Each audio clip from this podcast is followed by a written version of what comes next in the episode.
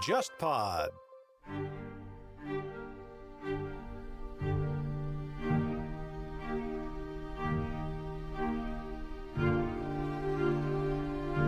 “机器要咔咔咔推到这儿了，拆迁来了，大几百万、上千万，突然降临到一个农民身上对，啊，所以那个村子那一年的时间产生了很多离奇的现象。”比如说离婚率巨高，兄弟姐妹打官司的巨高，更离奇的是赌博率超高，全国各地的骗子闻风而来，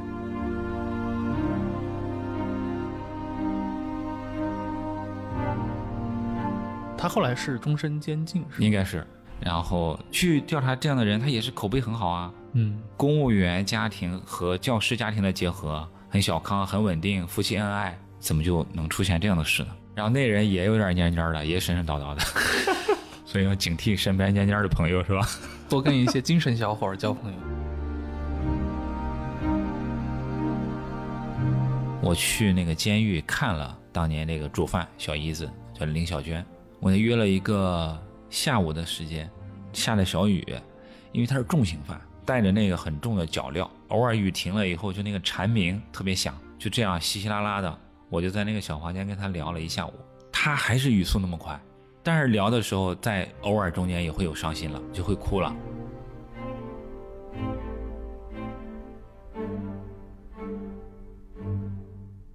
各位听众，大家好，欢迎收听这一期的《忽左忽右》，我是陈彦良。今天来到了杭州，见谁呢？就是之前我们做过一期袁林老师的话题啊，这是一位前调查记者，现在是独立作家。后来我发现还是有蛮多的听众非常欢迎这个系列的，也正好嘛，因为最近认识了过去另一位调查记者，现在可以说也是一个。新闻界的逃兵吧，他自嘲啊，呃，魏一平老师过去是在三联生活周刊做过多年的这个调查报道。听众朋友们，大家好，我是魏一平，魏老师是从三联出来之后，现在是在湖畔大学这边对，在湖畔大学。负责内容这块，所以你确实是已经离开了过去的这个调查新闻这个行业，是的，是的，我做了这个新闻调查行业的逃兵。呃，但其实你在转到这种大企业。来之前好像就已经在三联内部进行过一次科技创业嘛，就当时有那个松果一个生活方式的一个平台，对，我还当时是用户呢，用过很长一段时间，我算是三联的一个铁杆用户啊。一方面是因为有不少朋友，比如说像刘怡，他们本身就是三联的记者嘛，所以我也非常信任他们的内容。另一方面是最近一两年我开始用那个三联的中读，哦这也是后来做的一个。是的我，我最近一大乐趣就是在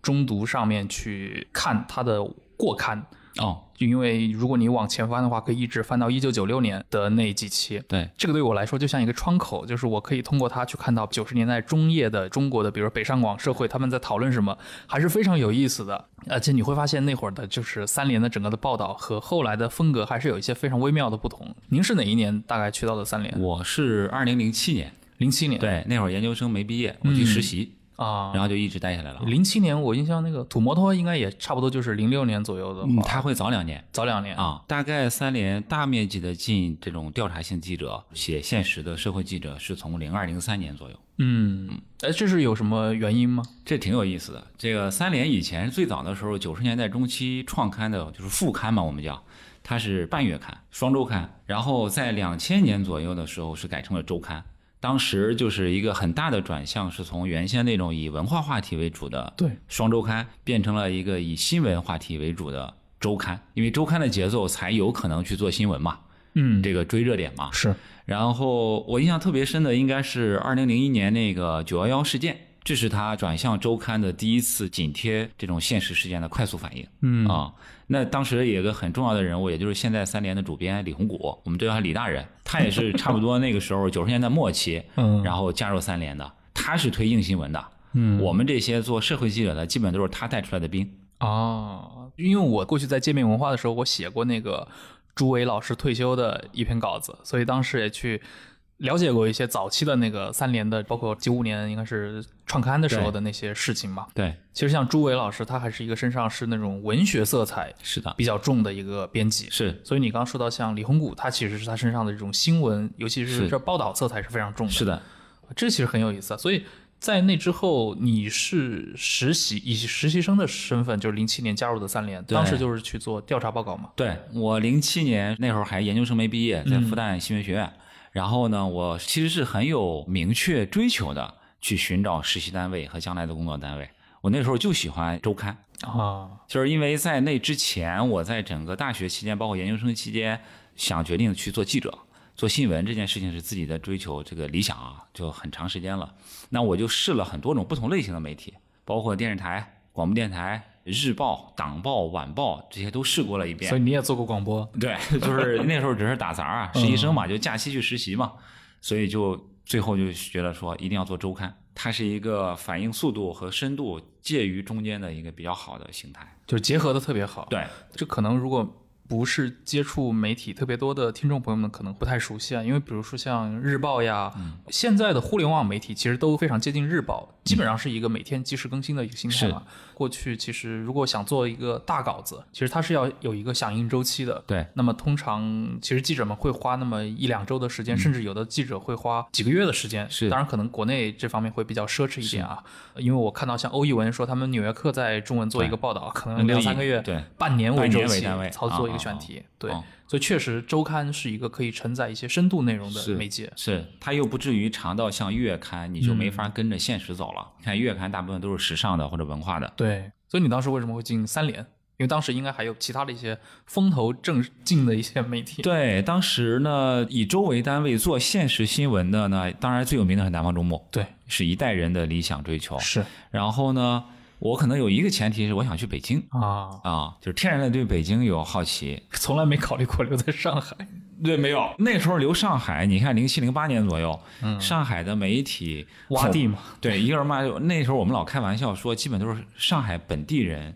嗯，就是对毕业留下来是占大多数。没错，所以我在复旦读研究生的时候，也去媒体的同学聊啊什么的，就发现有一现象，说上海话我们听不懂啊啊，就是上海话那时候在这个媒体内部的这个沟通啊，那确很实普遍。。对，嗯然后我就想去北京，北京的话，周刊其实有《中国新闻周刊》和《三联生活周刊》嗯，啊这两个，但是呢，《中国新闻周刊》它的那个语言啊，包括选题啊，会能感觉到有半官方色彩更对浓一些。对因为它属于中新社嘛。三联其实本质上它不是一个新闻媒体背景的单位，它是一出版社对，啊。我们的母体是三联出版社，对所以它的那个内容里面天然的带有一点文学性嗯，啊。其实它是文化视角和新闻视角的结合，我就老记得他的那个 slogan 吧，就是一本杂志和他所倡导的倡导的 生活。 对，对对对，他确实是拿中了某个点吧。没错。对，所以我就很明确的是找到三联去了。那时候就实习嘛，反正无所谓，就来了啊。嗯然后就开始做这个社会记者社会记者，啊。其实我们自己都不把自己称为调查记者，嗯因为严格意义上，我不觉得我们是调查记者。嗯就为什么这么说呢？因为你看，我们学西方新闻史，尤其是美国新闻史，调查记者这个概念很响亮，对然后这个身份也很荣光。但是你看，美国的调查记者，他大部分是在你事件爆发之前，我去对通过调查揭露你，就是他是这个事件公众化的一个关键的关键角一色步，对至少他和相关的司法力量共同构成了要去调查、揭露、揭示。对，但是在国内，其实这种情况很少。基本是以跟进为主。对对，大部分都是事情已经出了，或者说八九不离十了。然后呢，我们只是去呈现更多的事实，嗯，啊，让人更好的理解这件事情。对。呃你这么一说到，确实是，就是记者本身在整个的一个揭黑过程中承担重要角色的这种新闻事件的话，其实我们也是可以数得出来的嘛。是的，确实也存在一些，但是可是以说，肯定他们占据的一个分量也不会特别的重。对对对对对对，你像那些什么，我记得三聚氰胺啊，什么奶是粉啊，是是就是极个别的事件对，。包括当年那嗯个在上海发生的福喜的那个猪肉的这个事件，就是对当时电视台一个记者卧底了什么两个月，啊是这个是扒出来的。是是，对那都是真正的勇者。对，所以做社会新闻的时候，难怪我后来听说说，即使到今天，可能像李洪武老师，啊他对于那些新入职的三联的记者们，还是要求他们得做一段时间社会新闻。嗯，这可能也是从那个时代留下来的一个经验。对，大部分因嗯为还是觉得社会记者是一个我们看起来最没专业的记者，嗯，呃，他既不是某一个领域里面的专业型记者，对，然后但是他会用这种高强度的工作节奏带给人培养一些基本的采访、获取信息、判断事物的一些基本能力。嗯，你当时做过最早的社会新闻报道，你还记得吗？我其实从实习到转正就有一年半的时间。嗯我有点印象呢，就是作为实习生独立出差去做的，好像是廊坊，当时是一个村子里，然后呢，一个村子里的几个人聚餐，然后就有一个人冲进来拿一把火药枪，啪啪啪打死了四个人，啊，这 是什什 么？对，这发生在零几年？就零七年， 07年啊零七年夏天，天儿特别热。这个事儿呢，其实不是多大个新闻事件，就是一个突发的。嗯，这属于三联的社会记者里面的最低操作难度的入门级，嗯因为它不复杂。然后你只要去把那个村儿里把这件事情来龙去脉，能找到一些核心的人给你讲讲就完了。对，而且又近近嘛，成本低嘛。我是跟另外一个实习生，我们俩去的，我记得特别清楚，就是大夏天的，我们两个像学生一样潜到村儿里去找人聊天儿，然后那些受害者家属还不敢说话，啊因为它实际上是一个村霸啊，就是是村里的纠纷跟村长没选上，然后就出来报复什么之类的，就是被打死那几个人也是村里面不好惹的人啊，然后中间还被当地宣传部门给盯上了，嗯完了给我们扭送到车 站。目送你们离开。对对对，目送我们离开，嗯啊，就类似于这样的起点。我就记得，呃，零七年的夏天，我那时候实习，开始密集的连续出差五周，就是做了五个类似这样的事件，嗯还有什么去了东北本溪的爆炸案。这个五周下来以后，我就基本上能留下来了。啊，整个的流程作业已经熟悉了。对对对对，他经历了一个独立出差做类似这样的稿件的高强度的高压性的考验。对，这其实这种经历其实挺难得的，尤其你压缩在一个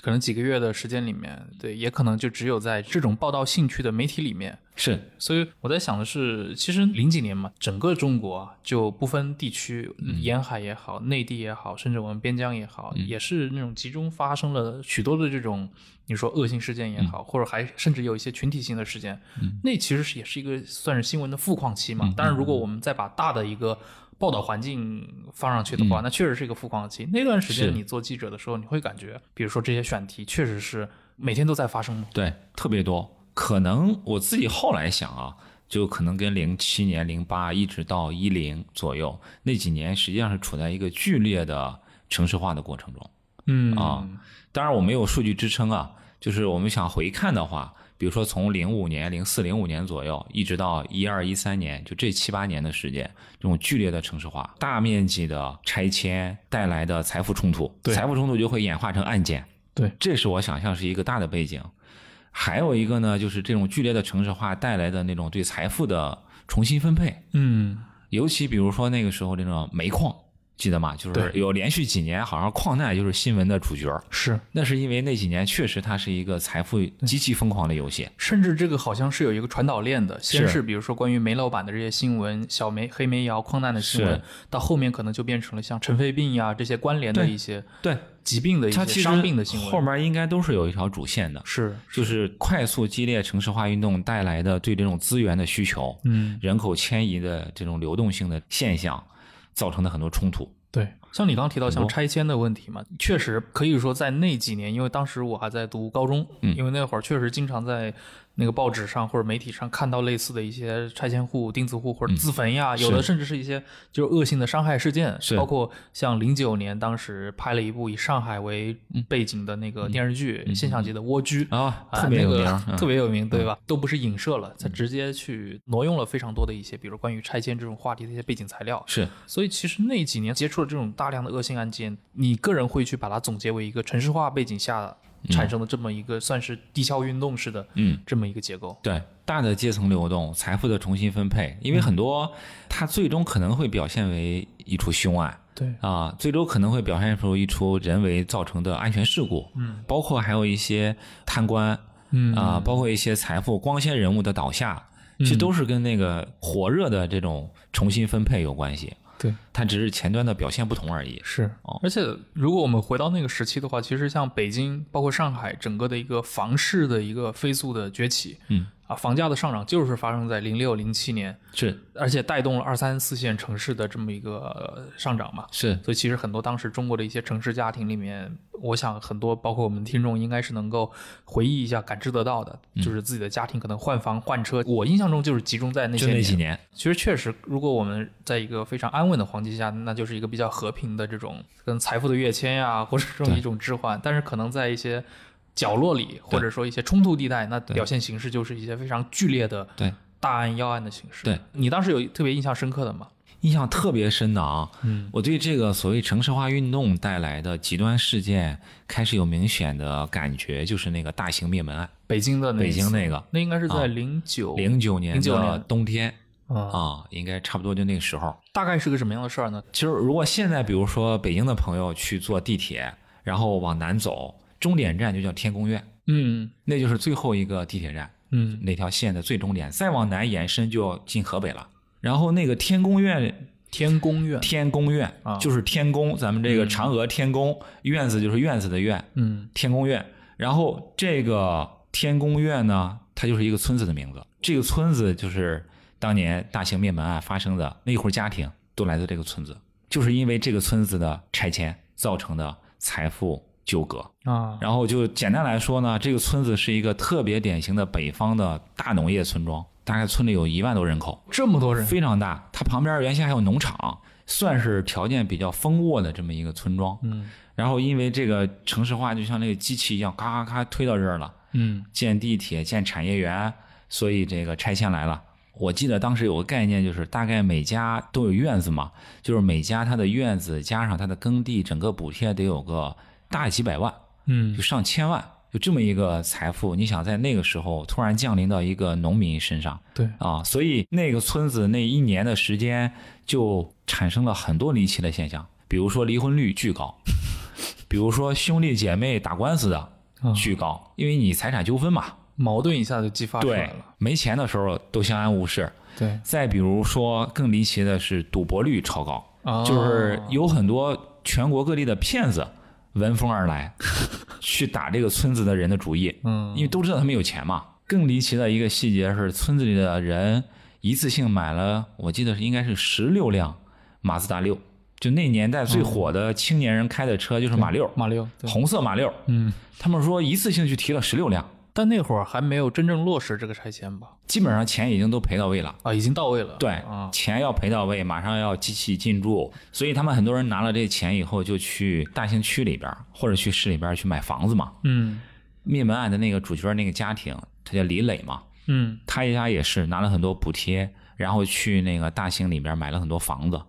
这李磊这个孩子吧，就是从小蔫蔫的，没有什么自信，自己想干点事儿呢，父母也不让他干。然后呢，据说呀，因为这都无从可考了，是他想拿这钱去做生意，啊但是他父母不放，都把他转换成房子了，就是不认为他做生意能成功。嗯反正他在有一天晚上喝了酒，就积压的这个胸中的闷气就爆发了，就上去把自己的父亲、母亲、妹妹、老婆还有两个孩子嗯，六口全杀了。全杀了嗯啊！然后他自己买了一张火车票，坐到海南，最后是在海南的一洗浴中心被抓的。那我们当时作为记者，我记得我第一次进去，先只是去为了这个事件，它太过激烈，嗯，它给当时我记得那个冬天的整个北京市民造成的这种心理的压抑感都很强，嗯因为它就是一个小康家庭嘛，对你看起来还有两个孩子，然后又是北京的本地的一个家庭，怎么发生这么剧烈的事情？就是今天的人肯定会认为拆迁肯定是个大好事儿，是对你财富只有增没有减呀。对，完了以后，我们后来又跟着我那个李大人，就是说那个李红谷主编，嗯我们又去做了一个这个村庄的一个封面，啊就相当于说，我们除了这个事件以外，想去看看到底这个村庄的变迁是怎么样子的。就那个可能让我对觉得说大的城市化背景有点感觉。那后来你比如整个的一个调查下来，因为这个事情听上去非常的不合情理，嗯，一个人，你说激情之下杀妻、杀父母、杀孩子，单个都可以理解。后来真的发现他就是一时的激动、激情去杀人吗？就是我做类似的这样的案子，我们在自己在内部讨论，就是说嗯任何对于这种我们叫犯罪归因，都很难去做直接归因，嗯就没法解释它的直接因果关系。比如说呢，同样遇到类似这样的事情的家庭肯定还有，就这天宫院嗯对都肯定有。是为什么他表现的如此极端呢？是不是跟他的性格？这其实就进入到更个体的那种犯罪原因分析啊，甚至是精神分析里面了。嗯但是确实是他那种蔫蔫的性格，一直以来的不顺，被打击，做生意失败，在家庭里面可能也是一个不被肯定的角色。嗯，这些东西所有的东西积压，到最后他爆发了。反正看到的现象就是这个样子。对对，我们其实那时候是比较谨慎要去做犯罪原因的这样的猜测或者引导，就只是去呈现当时的环境背景、人物的成长经历所以你们当时采的是亲属邻居都有去都有。他的亲属，所有能找到的亲近的人，嗯他的哥们儿，然后以前跟他做过生意的人，嗯包括那村子里的村长啊，参与拆迁的这些人啊，我印象特别深。我现在还有一点细节的是，他的老婆是河南人，是在当时那个类似于一个城乡结合部，就大兴那地方的一条街上开发廊。那个时候呢，就是这种发廊可能也有一些皮肉生意。完了以后，他长期就在这条街上跟他老婆看这个店，就是你想想那种生存境况啊，没有稳定的工作，就是有什么机会谋点生，嗯啊，就这样一个状态。对突然面临大几百万的财富对，所带来的那种冲击和心理的脆弱性，嗯，这个其实往深了聊，其实就是一个非常非常大的一个话题了。它其实确实飞来横财嘛，嗯是这个很古老的命题是，这个人的预期管理。哎，我其实很好奇啊，在这个你们做调查过程中，像这种执法机构，比如说像公安呀、当地调查这些事情的人，有去比如说去联系到吗？或者他们会日常会对这种新闻调查有类似的配合吗？看情况。比如说，就拿李磊这个案子来说，嗯那采北京的当时的专案组是不现实的，那个案子社会影响力还蛮大的。那比如说，有的时候到地方去做调查报道，嗯，可能会跟地方的警方有接触。哦，那有大部分情况下也不是正面接触，就比如说可能是警察哥们儿一起吃个饭啊，给你介绍一下背景啊之类的。嗯，因为尤其是在调查过程中的案件，警方是有严格规定，肯定不会对外说什么的，啊，所他以怕造成任何不必要的这种误导。啊，所以其实像这种公检法机关的话，其实在这种案件发生的过程当中，还是会跟媒体有一个谨慎的保持距离。嗯，这也是他们的专业操守。嗯，所以像你当时的话，就比如说像卷宗之类的，嗯是能接触到吗？还是就完全不能？如果案子进入到起诉阶段，嗯，那就基本上可能会找到渠道接触到，因为到起诉阶段以后，他就要请律师了嘛。嗯，那律师是这个生态里面比较容易接触记者的角色。所以啊所以你们是通过律师来把这些细节给勾出来。啊对，因为律师他会如果有卷宗的话，他还会提供一个基本的还原和勾勒。嗯但是只靠这个肯定也不够，他提供的是一些线索，嗯，然后再就这些线索再回到现场去找相关的人。因为卷宗里面可能会涉及到，比如说嫌疑人在审讯的时候他自己的一些口述呀，这些这些内容。对，那到律师呢，还只是这个起诉书的信息含量，嗯也不会到卷宗。嗯，卷宗应该是就是保密级别比较高的，泄露出来也不合法。是，尤其在北京这样的地方，我觉对得这警察同志都是身经百对啊战了。对，所以我回想我们那时候去做类似这样的调查报道，其实我们的主要重心不太会去抓案发经过、现场细节。我们觉得那个东西虽然很吸引眼球，嗯但实际上它不是一个有价值的信息量，就是你很活灵活现的去还原当时到底怎么发生写的。一个犯罪故事。对，就是那个不是我们的重心追求。嗯我们更多还是想去追求、去看 why，就这事儿为什么这么发生，为是怎么来的，嗯所以会花很大精力去勾勒人的因素、嗯环境的因素。这可能也是三联和一些其他纸媒当时的一点点操作手法上的不同。嗯。其实那几年像类似的灭门案，我印象中就是魏老师，你后来应该是经手了好几次 吧？是哇，这个灭门案是不是一个类型的这个犯罪啊？我不知道。反啊正在犯罪故事里面，应该是一个专门的类型。对，后来还有一个，我记得是在辽宁，一个小老板，他是一个欠债很多的人，然后他做那个汽修厂，他想干一个很大的事儿，但实际上又支撑不了干这件事儿，就借了很多债，完了他就还不上，崩盘了，他就把这些债主一个一个找理由约过来，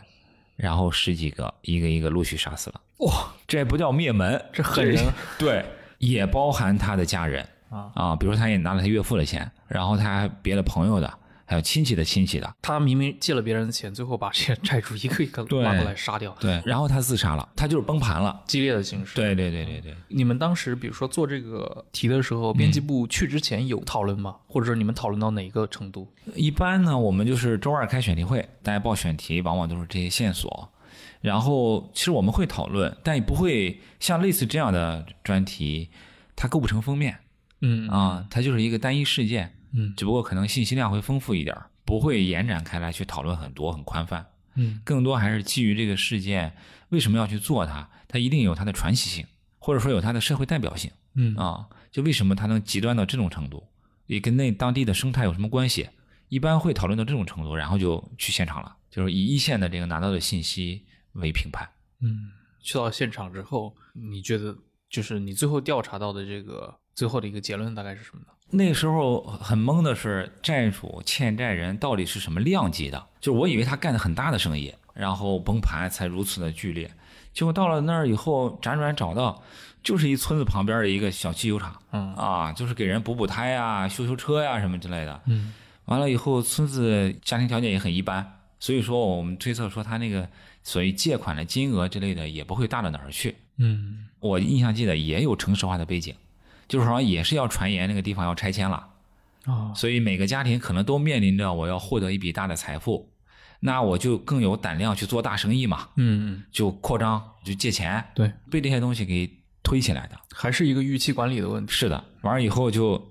好像应该那主人公也是蔫儿蔫儿的。就我们老说这个平时蔫儿不拉几的人， 他得有疏解的通道啊啊！这个就让我想起很多杀妻案的那些报道里面说到这个凶手，比通常都是丈夫了，嗯，描述都是说这个人日常很老实。是特别反差对对对，啊！这种分裂性人格，有一年还有一个案子也是类似，就是一个广州的老师嗯，在游轮上哦把他太太推到海里去。啊，对这个我有印象，也是你写的嘛？对，，就是那时候去一聊，说这老师口碑很好啊。嗯，当然不是老师，他太太是老师，他家男的是公务员，是不是在香港啊？在香港出的这个事儿，嗯在香港游轮推下去的，但他们是广州人，特地把自己太太带到香港，带到香港去赌船上旅游，嗯，就是为了把他杀掉。他可能是受了一些什么地摊文学的影 响，在公海上杀人，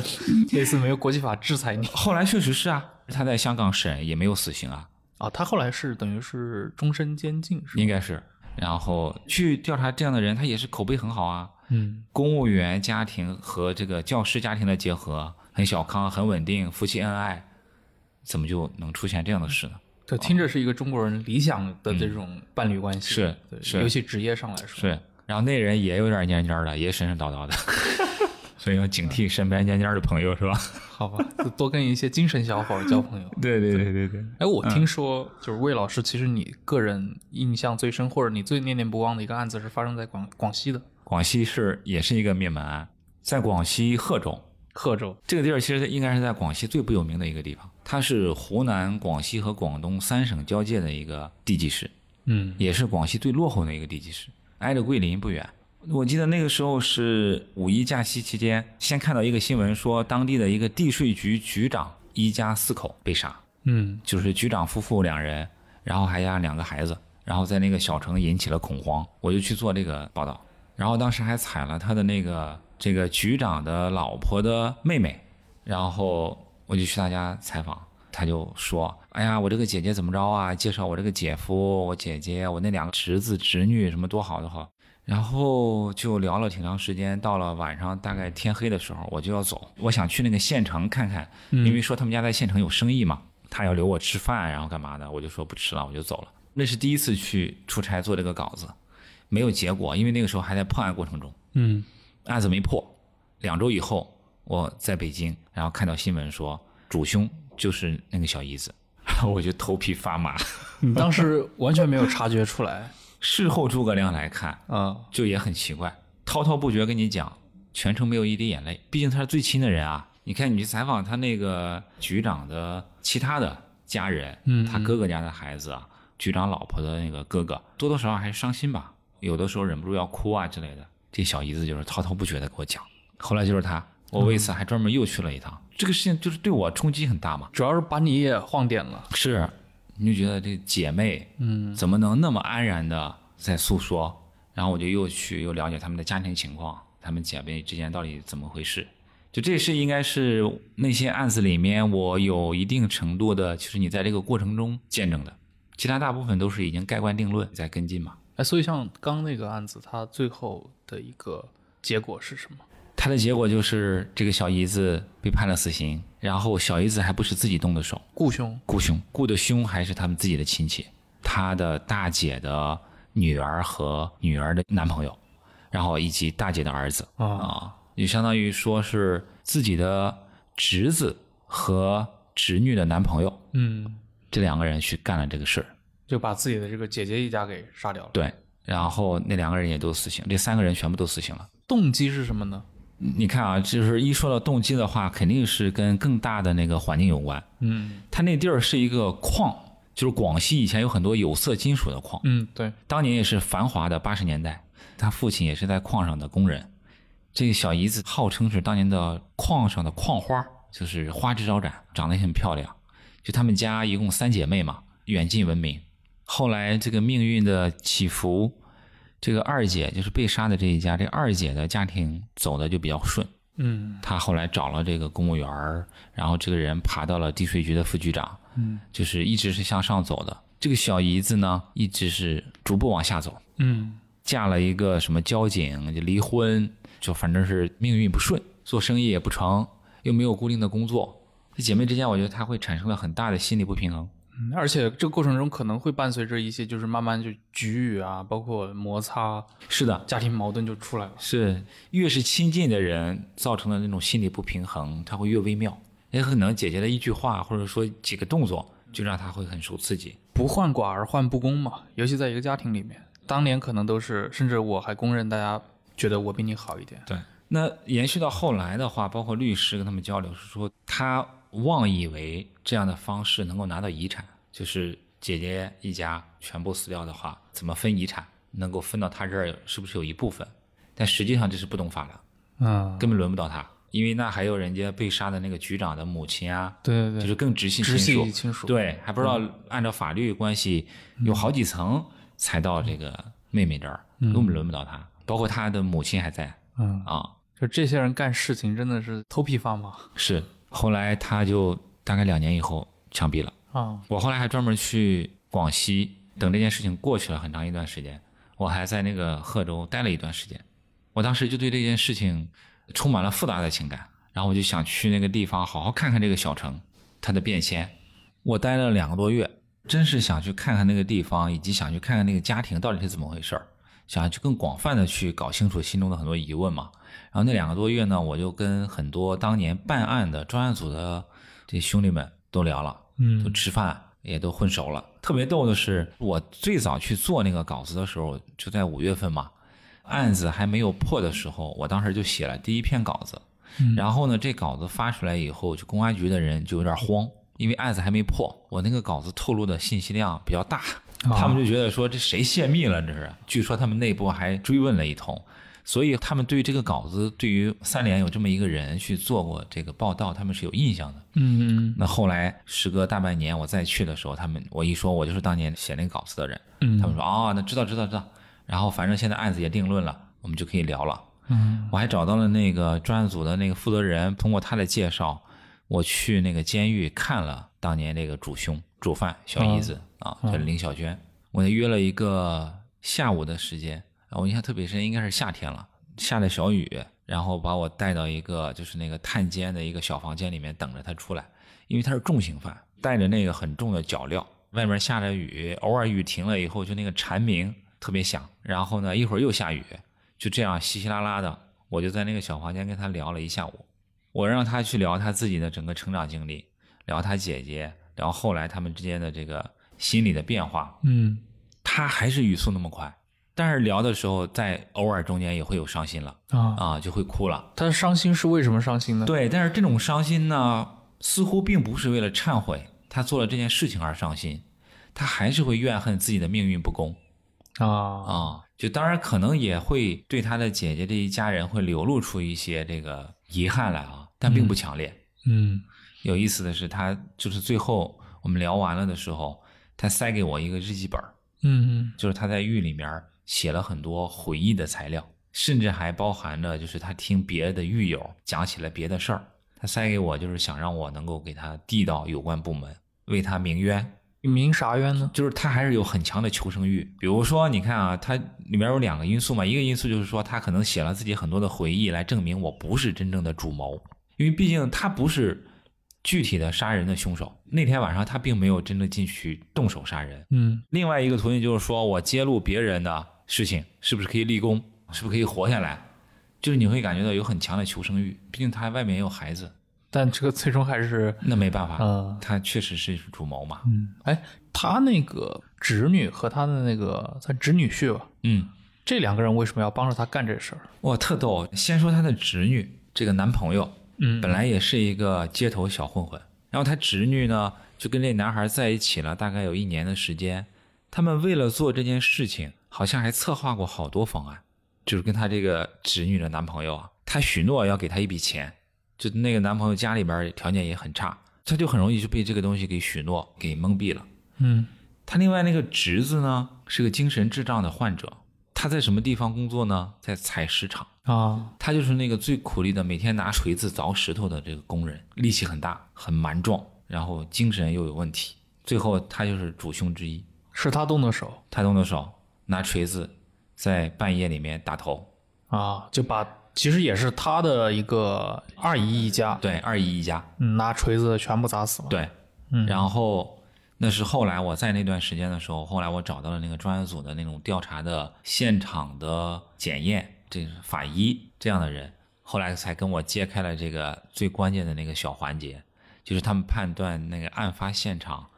那个血液喷溅的高度和力度，啊，来反推这个人一定是一个力气很大的人，因为如果只是单纯要致死，不必要那么大的力气，就是他那个都喷溅到了天花板上。这么夸张？对，所以就这个因素让他们专案组推导说，去看他周围的关联人里面，什么人是这种蛮力型的，锁定了他这个大侄子。当然还有另外的一些技术手段辅助，比如说他们半夜里的通话呀之类嗯的。，哎，所以你那段时间在贺州，其实你也是感受这个城市的一个氛围嘛？因为刚听你的描述，这也是一个很典型的那种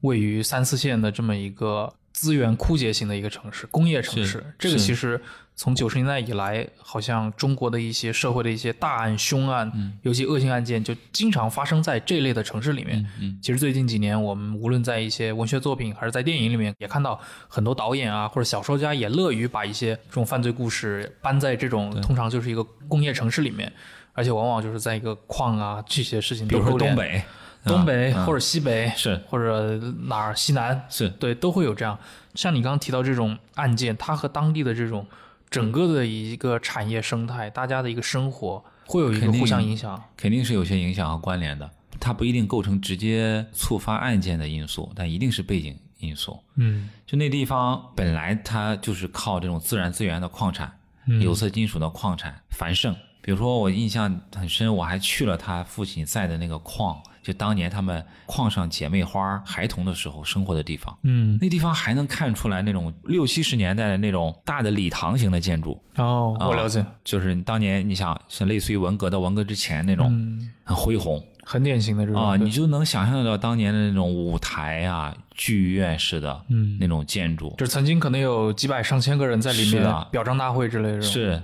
他们是在这样的环境中长大的。嗯又加上我说他们家三姐妹，尤其她这个小妹主谋，长相又很漂亮，然后性格很活泼，所以当时在矿上确实是一个很亮眼的家庭和姐妹组合。那现在再去看那些所谓礼堂建筑都残破了。嗯然后整个矿基本上也是瘫痪状态了，很多都关闭、关停、转产，要不人都分流了。我还印象比较深是，就是那矿工的宿舍嗯有一片这种四层的砖楼，嗯你想那个时候在那么落后的一山沟里面有这么一片四层楼，嗯就本身它就很稀缺，但是现在再去看里面就杂草丛生，偶尔的那种流浪狗，整个这个自然资源支撑驱动的这个经济财富都垮塌了。有的人成功的转向了下一轮财富的方式，有的人没有成功转向，可能就安于天命，认命也好。嗯，这小妹不认命，又没踏上新的班车，就是想了一个非常奇怪的一个论，他其实也不是那种因怨恨，就像你刚说的那个东北辽宁鞍山那个例子一样，就是那个凶手就是一个求死的心态了，是已经在绝路上了，就是把这十几个人杀掉，我也自杀。是但明显这个小妹还是想通过一个其实一个很拙劣的一种谋杀手段，希望来获得遗产，是的，是希望你自己就是翻身的。对，他还想翻盘。嗯，啊、又加上这个姐姐可能对他比较小气，呃，严苛，所以有这种恩怨在里面。对对，比如说很很简单的，可能通俗理解说，你亲姐过得这么好，家里有好几套房子什么之类，你不应该帮帮我嘛？嗯但可能她没有感受到这种嗯，姐妹情，这就刺激了她。哎，你见到他的时候，这个小姨子当时是她多大年纪？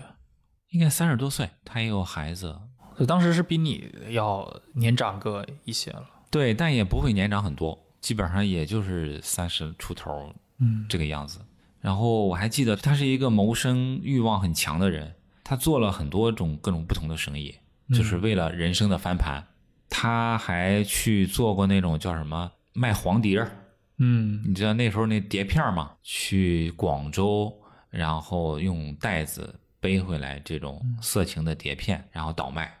就是为了翻盘，为了挣钱，就想过很多招儿。嗯也好像是还在那个服装一条街上干过什么生意，就都没成。嗯，就他其实是一个很能去行动的这么一个人，嗯但是就是你说是运气也好，或者说别的一些大的一些原因，个人原因也好，就是其实他的整个的阶层就陷在他的那个处境里面。陷在里面越挣扎陷得越深嗯啊、因为本质上我们退半步讲说，从他的能力，从他掌握的资源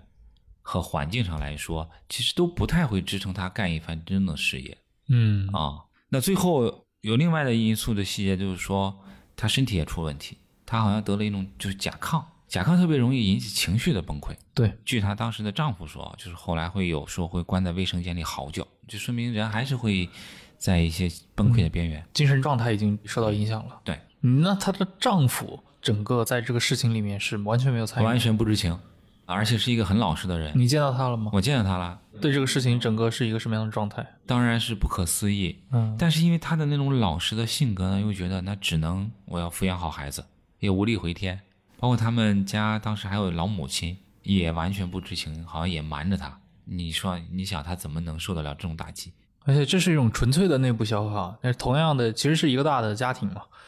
你这个最后你说赔也好，这也没好像也没有地方可以去。没有，因为他们也没有什么赔偿啊，就家里本来也很穷，对，不会有任何民事的补偿，就这样就消散掉了。后来他们就执行死刑，然后那个家庭后来怎么样了？其实我还想可能有机会再回去看看他们。可以感受到这个案子对你当时造成的那种震撼或者说困扰。是他把一个人的那种极端性嗯展现在面前了，又跟那个地方性很相关，嗯嗯就那小城啊灰飞烟灭的那种感觉，嗯，你想象不到，它一个地级市啊，它那个主城区的房子基本都是四层到五层的楼，嗯都是个人盖的，对，不是咱们说常规的。你想象一小区，嗯然后开发商给你做很多楼，然后你单元房进去住，嗯它不是，它很多房子就是四层楼自己盖的，对，小产权房嘛，那对，种嗯小产权房。所以那小城啊，也是一个特别有意思的一个氛围，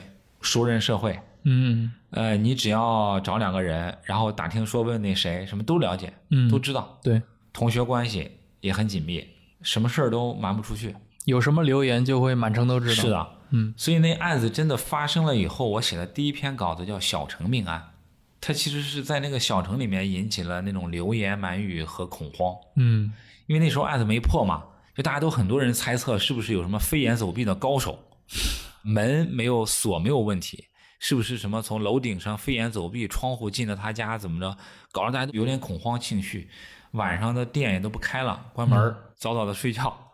后来这个案子破了，是这个样子。嗯跟那个地方的那种当时所处的阶段和那种小的文化都有关系。嗯，这个其实就是就像我们刚说的嘛，像这种工业城市，尤其这种资源枯竭型的这些城市，曾经在七八十年代盛极一时，但是到了市场经济，尤其是那个国企改制之后，大量的国营工厂可能它的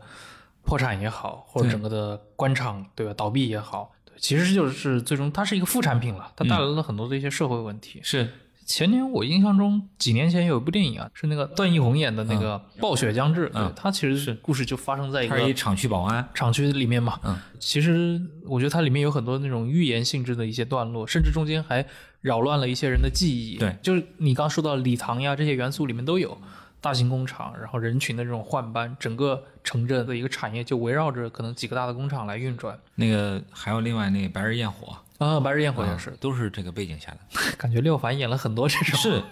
他演的特别传神。对，特别适合来嗯演这个角色。对，你在三联那几年，其实你追查了，我听说你参与了，呃还有一些可能社会意义或者社会影响更大的一些案件嗯，的一些追踪啊，比如呃说中国的网民会一直去聊的，在网络上会聊的，像那个清华的朱令案，啊，当年也是他中毒这个事件，而嗯且我印象中应该这个案呃子在中国互联网上真正的被传播起来，还是因为他朱令当年那个同学，他在是的微博上一毛不拔大师嘛，对对这个号我都不知道现在是不是已经没了。不知 道了。嗯反反正对这哥们儿也是一个争议比较大的人物，但是他对朱令这个案件不遗余力的一个嗯呐喊，呐喊，嗯对，确实帮助这个案子被更多的讨论起来。对，你们当时是为什么突然是真的是因为社会上开始讨论了，所以才要去再调查吗？不是我有一个印象是复旦嘛，发生了一个饮水机里面哦，对对对，也是投毒，投毒的案子投，毒也是室友嘛。对室友，嗯，就是是因为这个由头引起的。去回看当时的这种同学之间的这种离奇案件，才又回看到朱令啊案。这个我可以插一个我的一个故事啊，就但当然没没这么严重了啊。就是我的那个同学里面曾经有一个很神奇的女生啊，现在她已经她旅居纽约，在纽约工作当设计师啊。但这个女孩子是一个非常神的人，她保有了大量的一些奇奇怪怪的一些设备，比如说她身上有一块强磁铁，据说是把谁的手机划一下，这手机就废掉了。然后她会去研究很多，就是这是动手能力特别强的人。嗯我每次我去过一两次她的寝室，啊，然后他寝室里面他就在那捣鼓各种各样的稀奇古怪的一些手机设备、电子设备。然后后来我还记得我是本科快结束的时候，那段时间经常在操场上夜里跑步啊，他也在跑啊非常高度自律的这么一个人。然后有时候我们会一起跑步，就那段时间就变得熟了一点。我就在那聊，我说。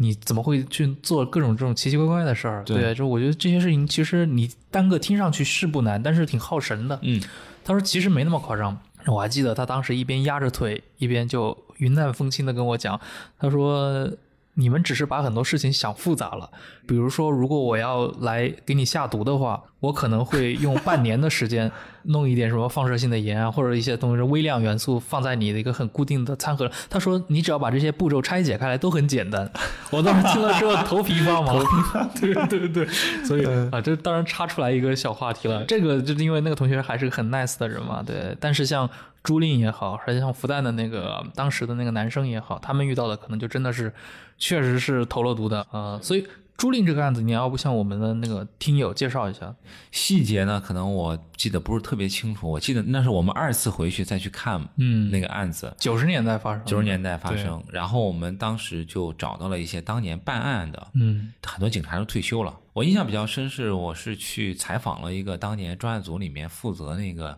检验当时那个有毒物质的专家，他也已经退休了，在那个很老的一个宿舍楼里面，我去跟他聊，他就说当年虽然已经尽了最大的努力去收集那个检测物，但确实是因为技术不行，那个技术不支撑能够真的检出那个一定剂量的那个东西来，而且保留的时间就是超过了多少小时以后，比如说二十四小时以后取的这些物质检测，那技术已经不支撑了。就我记得他感慨说，还是因为技术不过关。在就是现在这些技术的话，可能你就是七十二小时之后，很小的剂量也能给你检测出来。对，它也是典型的发生在这个九十年代中叶，对，九四年吧，应该是从九四年开始有这个投毒的行为， 是周期可能很长了。是，但最终就导致了，因为朱令他应该至今仍然是处在这么一个对，身体高度受损的这嗯么高一度个受损，然后父母照顾他。还是在父母照顾。嗯对嗯，因为当时其实应该是官方的这些调查，最终是有一个嫌疑人的指向的，对吧？就是那个孙姓的嗯他那个位舍友对那个舍友那个同学，嗯，就是你们后来在调查的时候，就是最终你们调查到的这些方方面面也是指向他吗？就是我们当时就不会去做这个倾向性，嗯啊、指定性这个到底是谁？因为你想，连司法都无法建立因果联系的。对，但是我记得当时也采了一下他的同学，包括当年的办案的人员，就说真的是无法从证据链上完成那个司法的闭环，就没所有的直接证据。对所嗯有的这些指向就都是基于人与人之间关系的分析，嗯，啊包括当时他不是也是一些有一些家庭的背景引起了对大家的一些反感啊，对啊对这种指向，嗯就没有办法，就是即便可能很多人都指向他，但是也无法从司法上去完成这个链条。是的，他后来是在应该是在美国吧在美国嘛，啊他好像是也在中文的网络里面发过声，是的，就是声明嘛，类是，似所。以后来他们就不了了之了。因为确实你刚提到了，就是朱令案中间也是备受质疑的这个嗯孙信同学，他的祖父是那个孙岳旗，也是那个中国的嗯著名的社会活动家吧，嗯嗯也是中国现代能源工业的一个奠基人之一。明白，所以可能确实你刚提到的，尤其在那几年一零一一二年的时候，当时在微博这样的社交网络上，你这样的一个社会名流的子孙的这么一个身份，尤其又参与到这个作为一个嫌疑人，或者说大家矛盾的一个指向，对确实会激起很多网民的一个，可以说就是一个最直接的一个反感。对对对，嗯所以这个案子后来你们当时做了的话也，因为毕竟是一个很早发生过了嘛，九十年代的案子。嗯你们第二次做这个调查的时候，你们报的一个报道，它的出发点是什么呢？你就是你们当时策划这个选题的时候我，大概记得是最后的那个方向是有关朱令案的一些疑问，就是我们重新去梳理了那些疑问点到底在哪里。就是三联还是比较注重，会说尽量提供丰富的信息，对，然后我们下不了结论的就不要去下结论。这些问题的梳理，也让大家能够更好的看清楚这个案子里面到底是什么问题。就可能也是因为当时围绕这个话题的社交讨论已经非常多了，是的，所以你们还是想去还原一些比较基础的一些信息对的一些。对对对对，就除了这种物证上之外，包括当时的那个同学，他们的老同学好像也做了一些采访，然后呢就还原他他们当时的生活状态，包括他那个时候这朱令自己的生活状态。你是去过朱令家的是吧？我当时应该是跟同事一块儿，然后他的父母都是那种很知识分子，嗯比较儒雅的嗯，啊、也很客气，就并没有歇斯底里。他们的父母当时是已经知道了，全社会又开始在讨论他们女儿的这个是被害案是对他们来说，应该是一直没有断过。啊，啊，就只是声浪大小的问题。但他们已经就把更多的心思放在怎么照顾好女儿的生活上，就是一个很普通的那种老房子，然嗯后父母也都是知识分子出身，每天要去这轮椅啊，或者说给她翻身啊，就照顾她的吃饭，她自己也没法吃饭，在嗯北也京没法说话，对，就在北京。那种冲击是说，当全社会都在拿一个悬疑案件，嗯，用显微镜、放大镜在讨论这件事情的时候，真正的当事人就是去承受那种一天的二十四小时，每天的一日三餐，每天最通俗的生活的那些事情，嗯，怎么吃饭，怎么上厕所，怎么睡觉，怎么翻身，怎么穿衣服，而且在这之前，他们可能已经承受了，那个时候应该是承受了十五六年了，，对到现在为止可能二十五六年。对，那在那个环境下，你们比如说跟他们的父母当时怎么去讲这个事情呢？你会跟他们说是因为最近，比如社会又在讨论这个事情，我们想做一点补充采访这个应该他们自己也会大的环境会自己去去做判断，啊，就是肯定是因为案件重新又激起了大家更广泛的讨论，嗯估计肯定我们不是第一波找上来的记者，那我们就是老老实实还原当年的事实，也不是去追究他的一些新的，比如说这个要发声啊，要干嘛的，所以应该不会有太多的解释成本。但那几年之后啊，我其实一直在想一个事儿，就是其实一二年以后的嘛，整个的这个微博的环境也发生了很大的变化。中国的社交网络的那个主流构成，其实有一个很明显的迭代。嗯，比如说最开始的一些公共讨论或者一些大的公共议题，嗯慢慢的让位于一些新浪微博自己本身的一些变化嘛。那这个对于你们的采访这块的话，受的影响大吗？应该说大的环境是整个新闻的那个富矿，或者说新闻的那个主流的来源也变了。嗯受众也慢慢在变化。就是通俗的来讲的话，我印象里边应该是，比如说从一四一五年往后，嗯三联的很多报道啊，就我们那时候有一个通俗的叫什么“进城”，就是更多的关注城市话题了，比如说教育的问题、医疗的问题、育儿的问题，然后就是所谓城市中产的生活话题这个是不是就也多起来了？也跟着就是咱们最开始聊到的，就是零六到一零年那一波整个的一个城市化的进度是连着的，对，从对拆迁也好，到大家都要急着在北上广买房对套利，然后比如说整个的一个房地产市场的一个腾飞，包括产业的，当时北京办奥运，上海办世博嘛，是其实都刺激了这个中国一些头部城市的一些发展。是是是，就我觉得也可能跟主流的我们说读者人群吧，嗯，他们的变化关心点有关系。这个怎么说？就比如说，回想可能在零几年啊，到一零年或者一一年左右的时候，这种剧烈的城市化运动里面，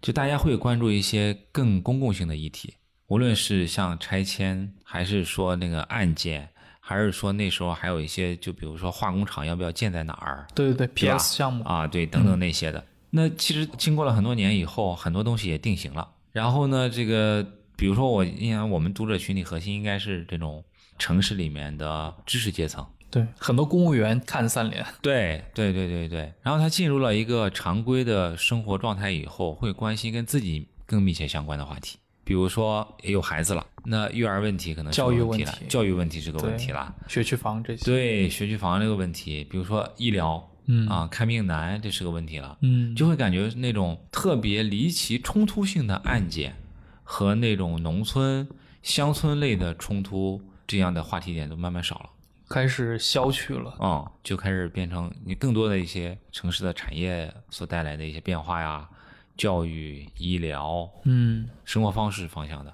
消费主义的，而且又开始慢慢崛起了另外一个大的，我们叫这个媒体的内容浮况，就是创业、创新、万众创，万众这啊，这个互联网风潮，嗯，互对联吧网，？对对对，就是你你会发现很大的这个媒体的报道内容或者主流方向就变慢慢开始是塑造英雄嘛，对就是创业英雄，他们开始成为时代的主角了。对他们开始站到这个媒体的一个中央的位置。是的，对，但这个过程当中，你好像我注意到你其实也关注过一些，其实跟这个话题有关系的，像一些当时的一些社会现象，其实也是伴随着这个城市化嘛。说白了就是政府看上去越来越有钱了，嗯，但是可能我们很多年之后，事后才知道这个可能是一些城市政府举债的一个结果啊。嗯，包括你应该是写过那个当时鄂尔多斯，哦，因为我印象象中当时这个事情蛮夸张的，因为当时是鄂尔多斯的这个人均 GDP 超过了香港，这个是事情不可思议，听上去对吧？我印象很深，当时看到这个新闻的时候，因为当时上海的人均 GDP 离香港还是差远了的，嗯嗯，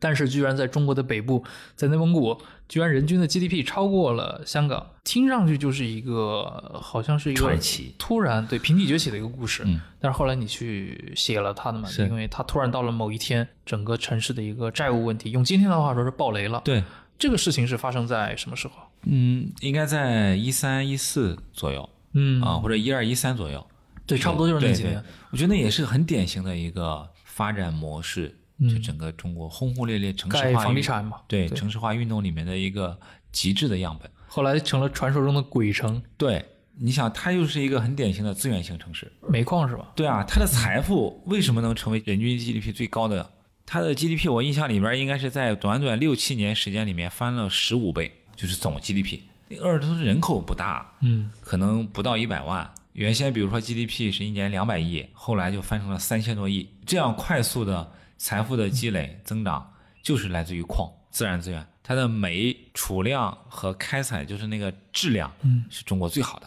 什么叫最好呢？就是你开采成本低嘛，浅层煤优质，天然气、煤、稀土，就是一个资源，嗯，然后快速的堆积的这么一个城市，然后用这种自然资源获得的财富，就流向了地产，流向了城市化的扩张。就从政府的角度来说，他们有一个宏伟的蓝图，他们大家也都知道资源诅咒，也都知道完全依靠煤这些东西是不可持久的，所以就要快速通过这几年这些自然资源换来的财富，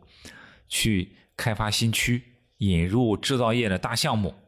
希望再造一个新城，建立第二产业，建立制造业，把人口吸引过来，然后盖小区，用公共服务设施就听上去都是那种宏大构想。啊、有点像当年那个毛其中说什么要去开发海拉尔，把它建设成北方香港这种感觉。对，但是你说，咱们说从逻辑推演上来说，好像也成立的。嗯，就只要你这个自然资源的价格一直维持的很高，能够持久的供应你十年、二十年，说不定真的能造个新城。说不定这模式真的能跑通。对，啊，而他不是宏伟蓝图说说玩儿，他真干啊！嗯他们就几千亿、几千亿的投下去，嗯做了一比如说那个康巴什新城嘛，大片的市民广场，嗯我记得印象特别深，是那种广场上有那种巨大的市民的公共建筑，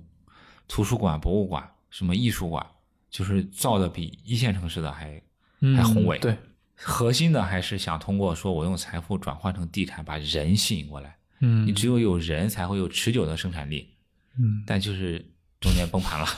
所以它崩盘在哪儿呢？最早的那个原因还是因为煤价的下跌，啊，也就是源头的嗯创造财富的发动机，煤价下跌，你这个财富的供应就受了限制了。嗯财富供应受了限制以后，地产里面的这些借贷、这些杠杆就开始断裂，整个资金链就开始断。嗯，断了以后，你想啊，那些项目、那些制造业项目就迟迟落不了地了嘛。或者停工了。对，就吸引不了打工人啊，没有人气啊，所以中间那些街道和那些小区都空在那儿。那核心一个城市，慢慢的它还是应该要有人气长出来嘛。对，啊、这个故事好像直到现在，对吧？最近不是贵州什么，对吧？某某县嗯，一样的，一样的故事，都是是这种政府的四百多个亿的这种是债务，是来建了一些非常夸张的，那个那个用今天的话说，对形象工程也好，对或者别的一些工程也好，对吧？对呃，就是也许从理论上说，这些模式可能在某些特定的条件下是玩得转的，但是说白了就是你的条件太多了嘛，是你很难真正的在现实世界中符合。是，对就我印象特别深。比如说那时候造成它疯狂到什么程度，就是鄂尔多斯的降雨量很小，嗯蒸发量很高，就是每年它是一个沙漠覆盖了很大面积的地方，嗯，绿化成本特别高，因为你种树你要浇水啊。哦，它是个这样的地方，对，我还以为是个草原型的。，没内蒙，然后百分之四十多的面积都是沙漠和沙地嗯啊、当地呢植物就是那种沙棘很低矮的那种植物，但是它要让城市建新城面貌好看起来，它就要像咱们这一线城市、二线城市一样正规的种树，嗯然后他们就一个山坡，按照这种绿化密度把树种下去，可能就一个亿。嗯那你想，这这多少山坡啊？就真的是从全国各地，真的是买树来种树，每一个树底下通一个小水管浇水，就是不惜代价，用非常高昂的成本去建一个新城。就是最终这些钱都是要买单的。是最近这几年怎么样了？我咱们也没去过，也不知道。但是就是你感受不到任何烟火气。像这种社会现象，真的是，其实那会儿应该是像这类的事件刚刚爆发一些，还没有那么密集嘛。嗯但是最近几年，其实就可以看到很多的城市其实都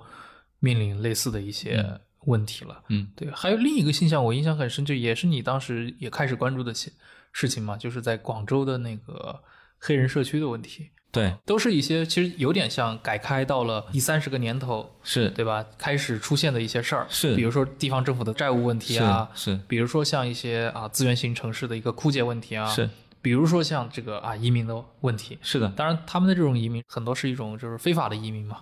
后来那个应该是香港大学的那个麦高登教授，不是写过那个在华南城嘛，中是国的华南城，是是对是，他其实里面调研过当时的许多的一些材料，嗯去论证当时的广东黑人。当然，这个数字后来好像在中国互联网上有被夸大过啊。嗯我前几年看到大家在讨论这些问题的时候，嗯会说广州当时三元里那块有十几万黑人，几万啊，对，或者十几几万黑人，。对，但这个数字明显还是挺夸张了，嗯但可能当时有那么个一两万或者类似规模的这么一个群体。是你们算是当时比较早的关注到这个现象的媒体吗？就是最早就是这现象肯定是那些社会学家或者人类学家关注的比较早啊。我们我进去，我记得我当时在广州待了得有两个星期，嗯它特别逗，它就是那一个片区嘛，然后那一个片区里面还有一个宾馆，嗯，宾馆就是他们的主要聚集点，宾馆对，就一个酒店，就是不上档次的一个比较普通的酒店，就在它那个区域的一个高架桥旁边儿一个、嗯一个中央地带，就是比如说新来的黑人要在这儿安家，要在广州扎根儿，他们也是找老乡啊啊，嗯不同国家来的也是找老乡，找这个老乡里面的大哥，嗯啊，帮忙给他介绍个活儿啊，干嘛的，然后就要去那个宾馆。那宾馆就像是非洲兄弟来到广州的第一个站，就啊跟什么老唐人街上那种对对这对一样的，对就而第且一站。每天他们就在那个宾馆周围活动，形形色色的啊，有大哥，有小弟，有生意人，有刚来的这个打工仔，嗯还有蛇头，最后围绕着那个宾馆来展开。我还参加了一个加纳还是哪个国家我忘了，那个国家在这一片儿在广州的一个带头大哥，嗯穿一花衬衫，带着几个小弟，坐着那种商务车，嗯带着那种两块大金表，嗯，他们特别迷恋那种，也不知道真金还是假金啊，反正就是闪闪亮那种金表。然后我就跟了他一天，你这种跟是正儿八经的，就跟他对不是悄悄的跟，不是吧乔小根，我就是告诉他我要来做这个专题，这个人群的嗯生存现状的调查。啊、他干嘛呢？他就是要么就是给人中间串伙介绍生意嗯啊，谁这儿有一个集装箱的衣服，然后那那儿我给你收个中介费，信息流通；要么就是这个来的这个新的小老乡儿、小弟什么，给人安排工作，嗯拿个抽成，就这么一人。然后特别逗，到某一天他还给我打电话说：“你来参加我们一个活动，对我来说非常重要的活动。”我去了，在一个什么写字楼的一个会议室里面，嗯我进去我一看横幅，什么热烈欢迎，就他那个小国我忘了什么名字了，什么什么副总统， 还是这个来广州视察还是来干嘛？这正儿八经的副总统吗？对，真的就是来了一个这个 level 的官员。哦，还对他进行了一定的肯定。你毕竟是繁荣我们这里的贸易嘛，那次有什么广州当地的什么官方的人去吗？好像也没有。他那个活动就是他的领导除了政务活动之外，来看看自己的这个同乡们嗯啊、然后他就招呼了一些人在那儿，就是也很魔幻。你想想，他那一个国家的规模或者说经济体量，可能也就跟我们一县级市差不多。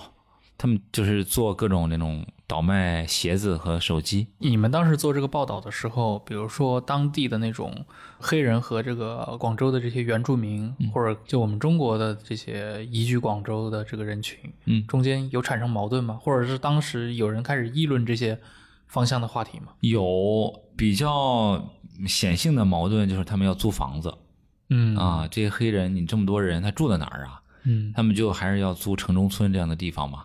但是慢慢的，你会发现他们就聚集区了，嗯，他们就跟中国人分开片区了对，啊。三元里那一块，，对对，当他们更多是聚集区了以后呢，可能这个矛盾也没那么激烈了。其他的呢，中国人其实开放性、包容性很强的，那我们就做生意嘛，嗯有生意多欢迎。要多少双鞋，那你去找一个供应商，就变成了一种生意关系。但是好像后来他们也是受到了几轮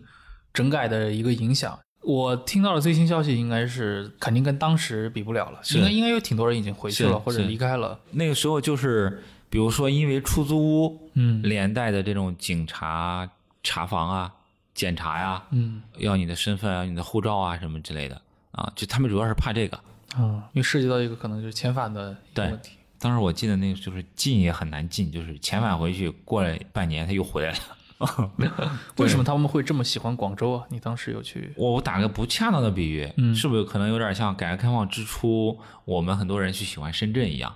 嗯就它是有机会，但深圳对于改开初期的中国人来说，确实是有吸引力，那特区啊，嗯，有些机会只有深圳才有。是但是广州对于非洲裔来说，生意，这些生意在他们的国家就很少。比如说你干嘛呢？你想想，很简单的，就是广州，它整个这个以广州为核心，东莞啊什么这些，它是我们说这种小商品这种供应链是很完善的嘛。嗯你就比如说鞋子，欧洲本土人喜欢穿那种闪亮亮的鞋子，嗯那广州周边就有这种小工厂很多，他们就是瞅点这样的生意机会，嗯然后倒卖一些，嗯弄回非洲去。在非洲那边可能有别的亲戚开个店啊什么之类的，这种生意模式对他们来说就是一个很好的生意了。嗯，对，我觉得这种小商品确实是一个很关键的因对就有点像，比如说义乌那边集中了大量的中东裔的这些，是，的，或者土耳其裔，是是是，就是每个地方会发展出来。就为什么比如说黑人社区没有在上海出现，是或者没有在天津出现？是我觉得跟广州的这种商贸之都的这种历是史的，甚至广交会啊，是我觉得确实是有这种，是是是。而那个我印象特别深，还有一个商品，当时最受他们欢迎，嗯手机。你看啊，大概在一零年左右的时候，我们已经开始用那个就诺基亚或者摩托的那个比较好的手机，嗯，对吧？或者三星的，然后过两年就有智能手机了。那时候他们还是用那种三四百块钱的，嗯但是呢，那些手机都做成了各种造型，比如说法拉利车，就是你拿手里一个法拉利车，你知道吧？然后来电的声音一推就是嗡嗡，就就那种听着发动机的声音。听着非常像对，这种，然后三百五十块钱一部，嗯，特别受非洲人的欢迎。然后你去那小商品城里边一个小摊位，上面摆的法拉利、保时捷各种跑车，其实都是手机全。是手机，对，嗯，然后他们就进这种商品回去。那 就很有意思。甚至中国的下沉市场可能都未必能接受这类的产品。对我第二次看到这个产品风靡是在缅甸，就我后来去做那个金三角那个事情，就是湄公河那件事湄情公河，嗯我跑到缅甸那个交界的那个小城去，我晚上也是去逛他那个小商品夜市嘛，嗯，嘿，我看着又是这这些东西，就是各种跑车造型的手机，啊 特别逗。嗯，对，刚其实魏老师提到了湄公河啊、这个东西，我们卖个关子啊，因为湄公河当年那个大案，这真的是大案啊，改编成了电影，对吧？嗯而且诺康后来就是这个主凶是被引渡回了中国受审，对，执行死刑了。这个案件的话，魏一平老师是全程的参与了嗯报道，而且你当时应该就是直接去到了那个对缅甸当地，而且后案发嗯来现场就去了，对，而且后来那个把诺康等于是引渡回中国受审的时候，当时你也是去到云南那边去，对我去听了庭审，所以这个话题我们回头单聊专门聊一期。哎，这个对对，今天肯定聊不完，这个专门得用整整一期节目来谈这个事儿，或者把它和你做过的另一个跨国新闻调查嘛，嗯就菲律宾人质事件嗯，是这两个报道，都跟东南亚有关，在一起来聊聊这么一期，因为其实今天想想，时过境迁，也隔了很多年了。对，同时这些大案都是在当时爆发过特别大的一个社会影响嗯力，而且你从新闻操作的角度来说，确实非常困难，因为涉及到一个跨国的嗯选择的操作嘛。尤其我印象中菲律宾那个事情，其实是有很多相关的一个讨论的啊，包括中国如何来合理的解决这个人质事件嘛。是是是，跟金三角的整个利益分配也有关系。是的，嗯是的，是的，这个话题我们专门找一期来好嗯好的聊一聊。好，今天的话，我们这个节目就是让互作会的听众熟悉一下魏 老师，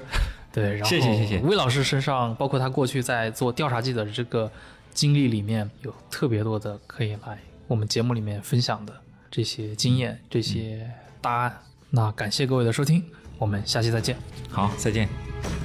River goes where the current flows, the lightning must destroy. The winds conspire to set a fire, the